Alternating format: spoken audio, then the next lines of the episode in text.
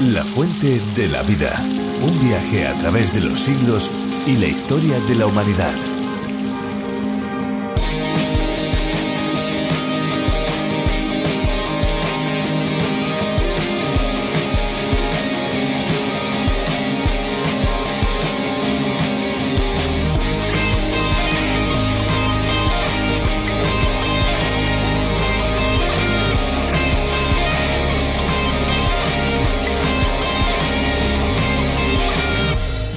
La pintura es el arte que, aunque necesita aprender sus técnicas, necesita incluso más de la inspiración del artista. La técnica Ebru es pintar sobre el agua. Ebru es una palabra turca que significa nube. Para pintar sobre el agua se pueden utilizar alfileres, peines personalizados para algunas formas especiales o cualquier instrumento fino con punta. En esta técnica podemos utilizar utensilios de distinto grosor para dar un acabado más variado. ¿Están preparados amigos? ¿Están listos? Pues abrochémonos el cinturón porque comienza el viaje radiofónico diario de la Fuente de la Vida. Les habla Esperanza Suárez. Sí, recorremos una vez más con usted los libros de la Biblia, un libro que nos habla de una carrera por un camino un tanto estrecho al que no muchos se apuntan, pero un camino sin duda lleno de verdadero destino y propósito. Estamos muy contentos de que puedan estar a nuestro lado buscando conocer un poquito más de la palabra de Dios. La fuente de la vida es una herramienta que nos ayuda a recorrer ese camino porque parte fundamental del viaje que vivimos junto a Cristo es conocer su palabra y ponerla en práctica. Esa palabra es la Biblia, el libro de los libros, el best-seller de todos los tiempos. La fuente de la vida proporciona un medio de aprendizaje profundo de la palabra de Dios. Y llevamos en el aire ya bastantes décadas y estamos llegando a más de 80 países con sus diferentes idiomas. Por ejemplo, ¿saben que también se escucha este espacio en Serbia? Vamos a escuchar cómo se oye allí. U današnjem proučavanju Svetoga pisma nastavljamo sa razmatranjem Svetoga pisma Novoga Zaveta, prve poslanice Korinčanima, 13. poglavlja. Poglavlje 13. Tema Ljubav, snaga darova. ¿Qué les parece? Sí, 80 países diferentes con sus diferentes idiomas, lenguas y dialectos. Una verdadera riqueza. Lo que aquí escuchamos, la versión que aquí disfrutamos, es la que fue preparada por Virgilio Bagnoni, profesor de Biblia, que adaptó del programa original del Dr. John Vernon McGee. Una versión con acento español, pero eso sí, que conecta con gente de muchos otros lugares. Y ya acercándonos al tiempo de la reflexión y sin apresurarnos, vamos a tener una pequeñita pausa musical para escuchar una canción que seguramente traerá un mensaje sobre el que podemos reflexionar. ¿Qué les parece bien? ¿Es buena idea? Pues venga, vamos a ver qué canción hoy nuestro técnico nos pincha. Adelante.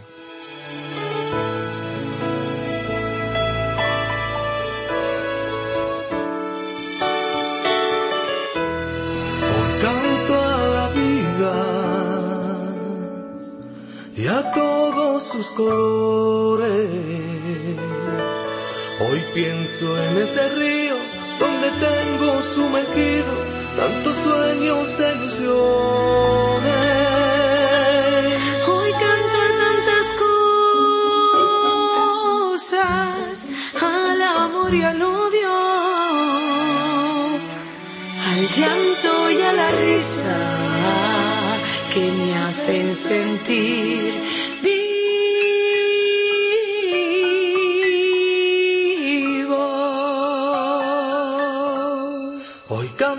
aquella gente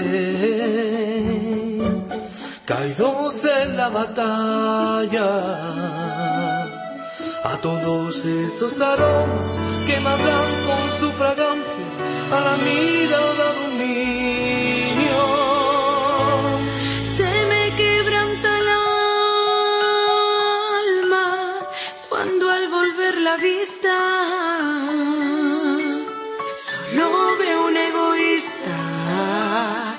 vivido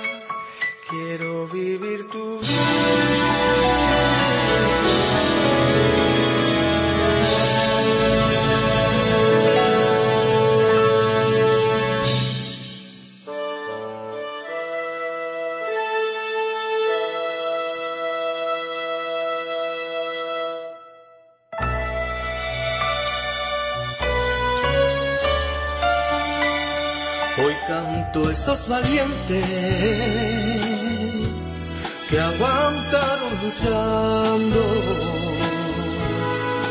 Y en la enfermedad no renegaron de tu nombre, sus ojos te iban buscando.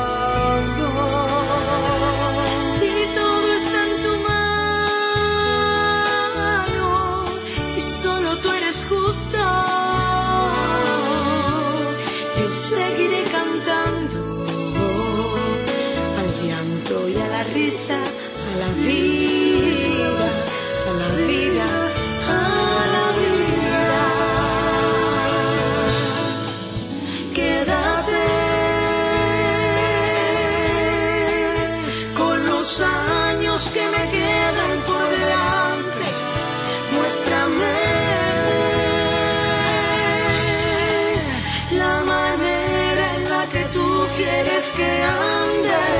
Si eres tú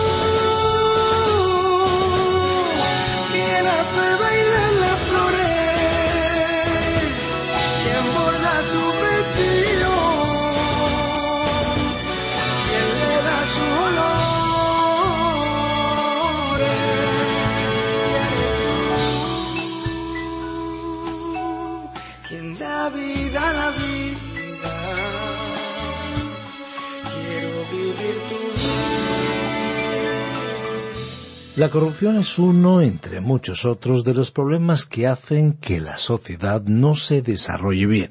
Se trata de algo que no se restringe solamente a los grandes estamentos de la sociedad, donde circulan aquellos que tienen control sobre el poder y la economía.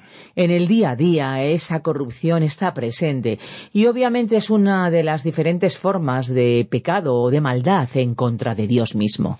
La Biblia nos trae serias advertencias sobre las consecuencias del pecado, tanto con avisos como con ejemplos de lo que ha pasado con aquellos que se volvieron en contra de Dios. Además, siempre nos trae la solución que viene de él, pero en esta ocasión nos vamos a detener en los versículos 9 al 11 del libro de Judas para conocer más sobre lo que no agrada a Dios para que podamos eh, corregirlo.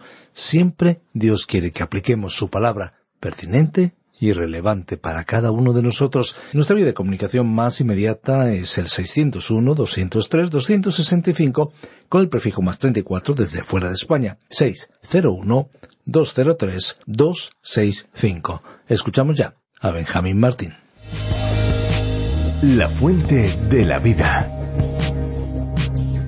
Judas, versículos 9 al 11. Continuamos hoy, amigo oyente, en nuestro estudio de la epístola del apóstol Judas. Creemos que será beneficioso que hagamos un breve resumen de esta corta epístola de Judas porque nos ayudará en la comprensión del texto bíblico. También será útil para aquellos oyentes que no han podido sintonizarnos cada día o aquellos que nos escuchan por primera vez. A modo de repaso mencionaremos que el apóstol Judas era hermano del Señor Jesucristo, aunque él nunca presumió de esta situación por varias razones. La primera iglesia cristiana, después de los apóstoles, le dio una prominencia particular a la familia de Jesús, pero Judas sólo deseaba ser conocido, y así se llamó a sí mismo, como un siervo de Jesucristo, del Cristo resucitado y glorificado. Judas, así como los demás hermanos de la familia del Señor Jesús, durante su vida en la tierra no había creído en que Jesús era quien decía ser, nunca había creído en él. No fue sino hasta después de la muerte y resurrección de Jesucristo que Judas y sus hermanos llegaron a creer en él. Pero Judas o su familia no tuvieron privilegios especiales por haber formado parte de la familia que vio crecer a Jesús. Como cualquier otro pecador, Judas tuvo que aceptarle como su Salvador para obtener el perdón de sus pecados y la salvación de su alma. El apóstol Judas tomó la pluma para escribir bajo la inspiración del Espíritu Santo sobre un tema tan vital e importante como nuestra salvación.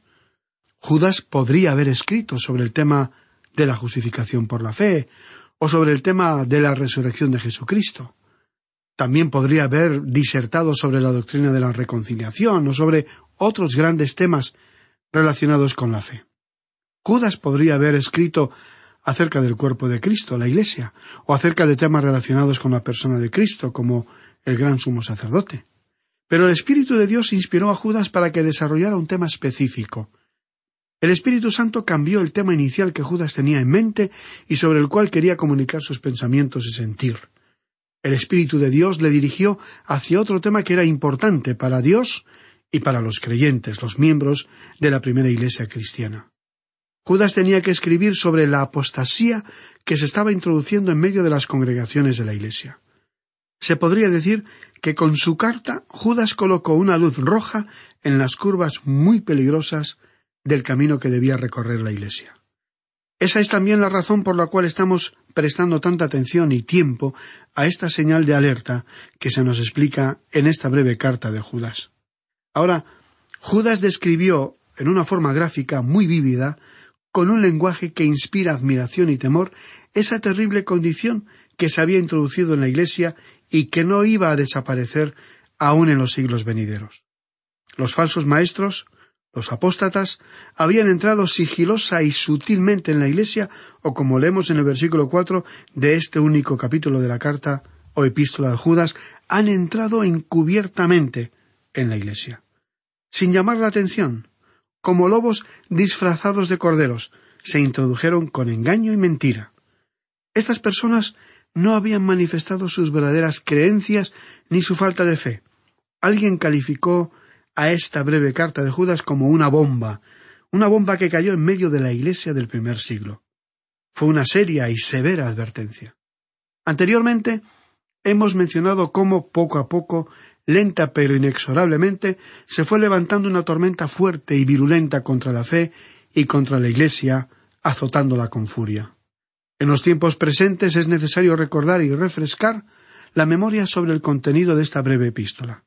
Ha sido en los siglos pasados una advertencia contra esa fría y devastadora tormenta espiritual, pero también es válida para nuestros días porque la apostasía también se encuentra en esta época en nuestro medio.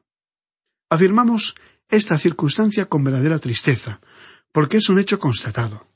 Para un cristiano mantener una fe sencilla pero firme, anclada en las verdades absolutas del Evangelio, no es nada fácil hoy en día. En estos tiempos ya no existen las verdades absolutas, ni los valores están delimitados como lo fueron hace algunos años. Existen estadísticas escalofriantes que cuentan por miles las personas que han renegado o abandonado la fe cristiana. El continente europeo, que ha sido exportador del Evangelio a casi todos los rincones de la tierra, ahora, según muchos líderes religiosos, tiene que ser reevangelizado. Filosofías y prácticas muy variadas, muchas muy exóticas para la mente del hombre occidental, han invadido y conquistado el hambriento corazón que buscaba una espiritualidad diferente. A lo largo de los siglos y como grandes olas, diferentes movimientos religiosos o espirituales han surgido y aportado una renovación a la vida espiritual de la Iglesia.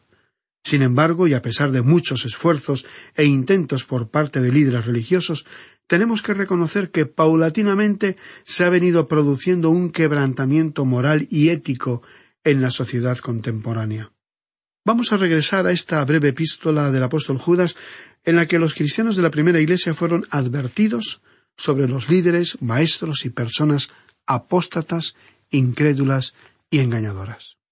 En su epístola o carta, Judas hizo mención de tres ejemplos de apóstatas a los que Dios ya juzgó en el pasado por haberse apartado de la fe. Primero, mencionó al pueblo de Israel. A pesar de haber visto, vivido y experimentado la presencia y la provisión de Dios, que los sacó de Egipto y los acompañó fielmente en su larga travesía por el desierto, el pueblo hebreo no pudo entrar a la tierra prometida por su continua incredulidad. A continuación, como segundo ejemplo, Judas mencionó a los ángeles que no mantuvieron su estado original, a los que Dios ya ha guardado en prisiones eternas, en oscuridad, alejados de cualquier luz. De paso, aquí Judas mencionó un aspecto tenebroso del infierno, que es un lugar de eterna oscuridad. Eso lo vimos en una lección anterior, cuando estudiamos el versículo seis que dice y a los ángeles que no guardaron su dignidad, sino que abandonaron su propia morada, los ha guardado bajo oscuridad, en prisiones eternas, para el juicio del gran día.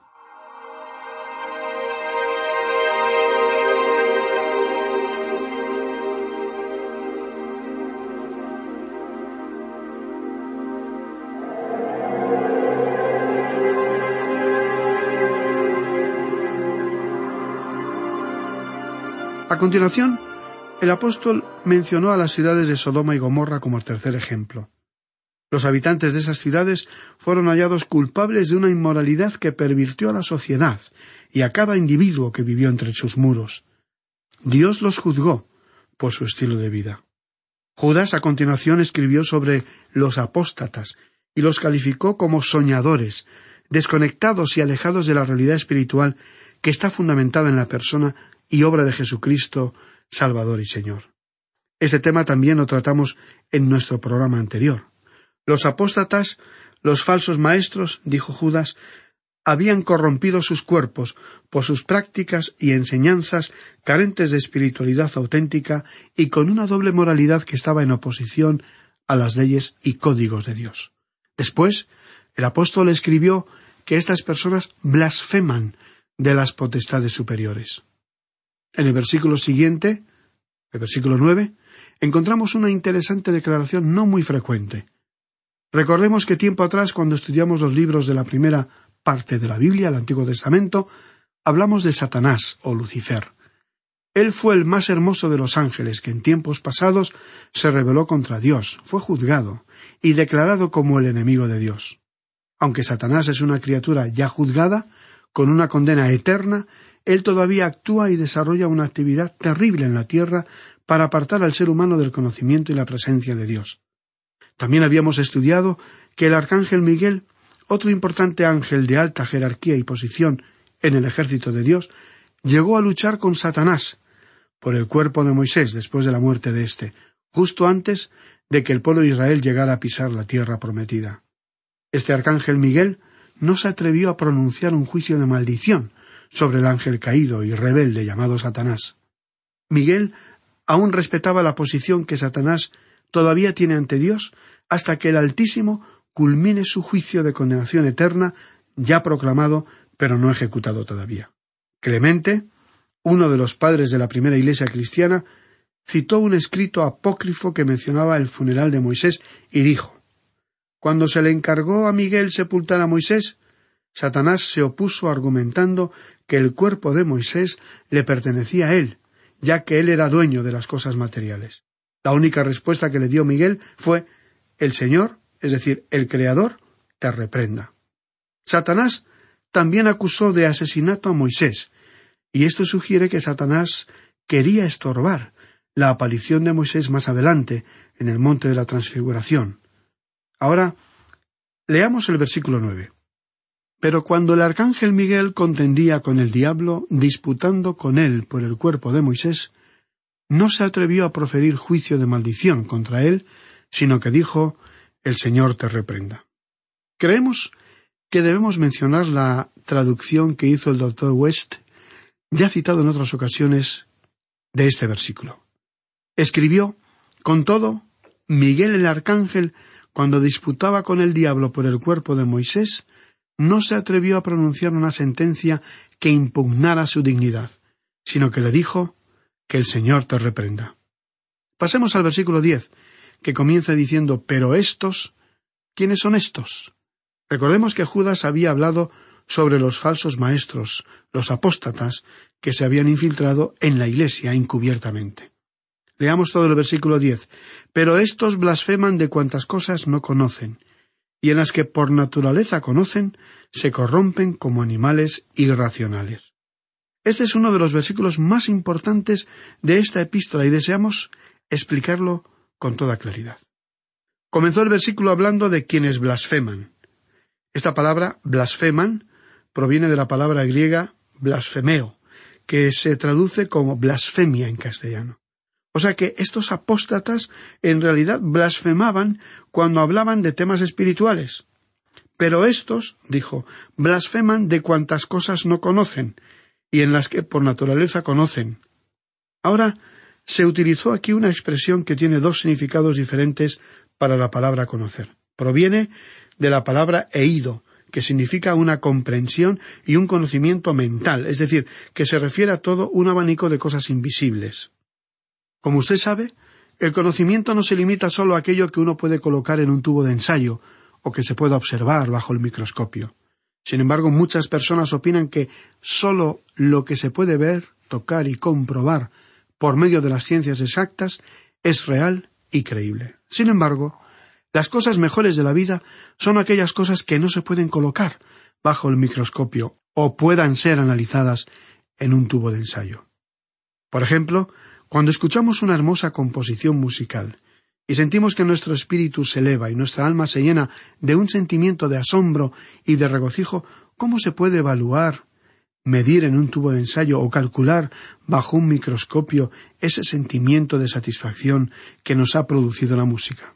Es cierto que se pueden medir el sonido y el sentido del oído que intervienen en este proceso porque esas ondas sonoras son recibidas en nuestro cerebro, lo cual nos producirá la sensación de placer. Pero esa experiencia personal íntima de satisfacción no se puede medir, no es tangible y es invisible. Como la palabra amor. No se puede colocar el amor bajo el microscopio. Sí, se pueden cuantificar las manifestaciones del amor, pero no el sentimiento en sí. Esto es imposible. ¿Y qué diremos en cuanto a la fe? Tampoco se la puede colocar bajo el microscopio. Existen muchísimas cosas que conocemos y aceptamos, aunque no tengamos una prueba tangible, visible, para someterla a un examen de laboratorio, ¿verdad? El gran predicador Spurgeon lo explicó de la siguiente manera. Nadie me tiene que decir que la miel es dulce. Yo lo sé por mí mismo por experiencia. A este tipo de conocimiento se refería el apóstol Judas cuando dijo Estos blasfeman de cuantas cosas no conocen. El segundo significado proviene de la palabra epistamai, que significa comprender, entender. Y el expositor bíblico Vincent explica que esta palabra se utilizaba originalmente para referirse a las habilidades, a las labores manuales y a las cosas que se pueden palpar por medio de los sentidos, a las circunstancias que se pueden disfrutar con los sentidos. Lo tangible, concreto, lo material, sí es posible evaluarlo en el tubo de ensayo. Esa es la palabra que se utilizó aquí para hablar de la materia, de lo que se puede ver y tocar. El apóstol Pablo usó la palabra epignosis cuando escribió Vosotros podéis conocer que la Biblia es la palabra de Dios. Vosotros podéis conocer que Jesús es el Salvador del mundo. Pero estos, conociendo solo las cosas físicas, creen que ya conocen todo lo que se puede conocer. Regresando a nuestro versículo diez, Judas afirmó en las que por naturaleza conocen se corrompen como animales irracionales. Esa era la descripción de los apóstatas que ya se habían introducido en la primera iglesia cristiana. Continuó Judas en el versículo once diciendo Ay de ellos, porque han seguido el camino de Caín, y se lanzaron por lucro en el error de Balaam, y perecieron en la contradicción de Coré. Estos tres personajes ya fueron mencionados en la segunda epístola del apóstol Pedro. Hablaremos de ellos, de Caín, Balaam y de Coré, un poco más adelante cuando estudiemos el último libro de la Biblia, el Apocalipsis, en donde se nos presentarán a cada uno de estos hombres como ejemplos para distintos temas. Ahora, este versículo once comienza con la palabra ay, que proviene de la palabra ouai, que denota tristeza, pero sobre todo es una expresión de denuncia. El primer nombre que se mencionó aquí fue Caín, hijo de la primera pareja de Adán y Eva. Caín era un hombre religioso, pero también era lo que la Biblia llama un hombre natural, lo que significa que no era espiritual. Caín creía en Dios y creía en las prácticas religiosas, pero hizo las cosas a su manera, según su propósito, según su propia voluntad. Él se rebeló y rechazó acercarse a Dios según lo que había sido establecido por el Creador, por medio de la sangre, como lo había hecho su hermano Abel. Caín se presentó ante la santa presencia de Dios según su propia manera de pensar. Era más importante para Caín su propio juicio y su propio criterio. Eso denota que estaba lleno de orgullo, soberbia, autosuficiencia y autojustificación. Esa es la descripción de un apóstata. Estas características hoy en día las maquillamos y forman parte de lo que se considera una persona moderna, liberal, que no acepta órdenes ni acata leyes más que las necesarias para ser aceptado en la sociedad. Pero al mencionar a Caín, lo que el apóstol Judas, inspirado por el Espíritu Santo, quería transmitir es que la rebelión y la autosuficiencia del ser humano es tan antigua como el mismo jardín del Edén. Estimado amigo oyente, tenemos que detenernos aquí. Continuaremos en nuestro próximo programa con los siguientes versículos de este breve libro de Judas, el apóstol. Como siempre, nos permitimos sugerirle que lea usted todo el capítulo para así familiarizarse con el texto bíblico. Si tiene dudas o quiere hacernos llegar sus comentarios, con mucho gusto le responderemos. Es nuestra más ferviente oración que allí donde usted se encuentra ahora mismo, Dios pueda llegar con su misericordia y amor para abrazarle y hacerle sentir lo mucho que le ama. No importan las circunstancias, Dios le conoce y creemos que no es por casualidad que usted haya sintonizado este programa. Dios quiere hablarle quiere mostrarle su amor incondicional, aunque quizá usted piense que no lo merece, que no ha hecho nada para ganárselo, o quizás porque le ha fallado a Dios y se ha apartado de él. No importa. Dios continúa amándole hasta el final de sus días. No se arrepentirá si hoy le da una oportunidad a Dios.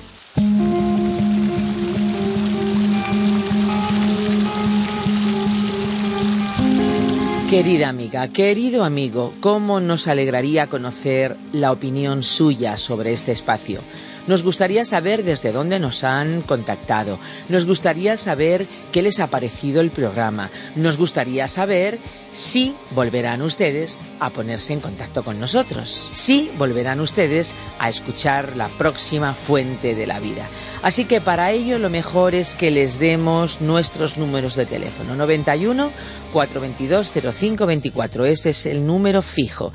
Pero también tenemos un número de WhatsApp que es la vía más inmediata.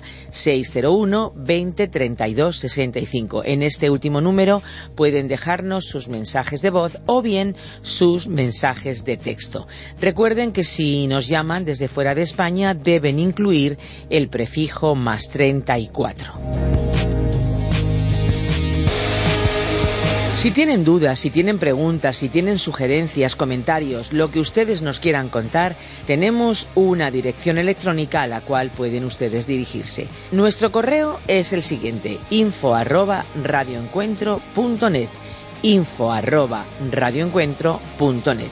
Bueno, también decirles que estamos en las redes sociales, así que tanto en Facebook como en Twitter ustedes nos pueden encontrar. Solo es cuestión de buscarnos. El programa de hoy y los programas anteriores están disponibles para todos aquellos que lo quieran en nuestra web lafuentedelavida.com y también en la aplicación La Fuente de la Vida que pueden encontrar con el nombre a través de la Biblia. Y ahora ya nos vamos, estaremos aquí en el próximo espacio pero lamentándolo mucho tenemos que ya cerrar nuestros micrófonos. Pero no se olviden, no se olviden que hay una fuente de agua viva que nunca se agota. Beba de ella.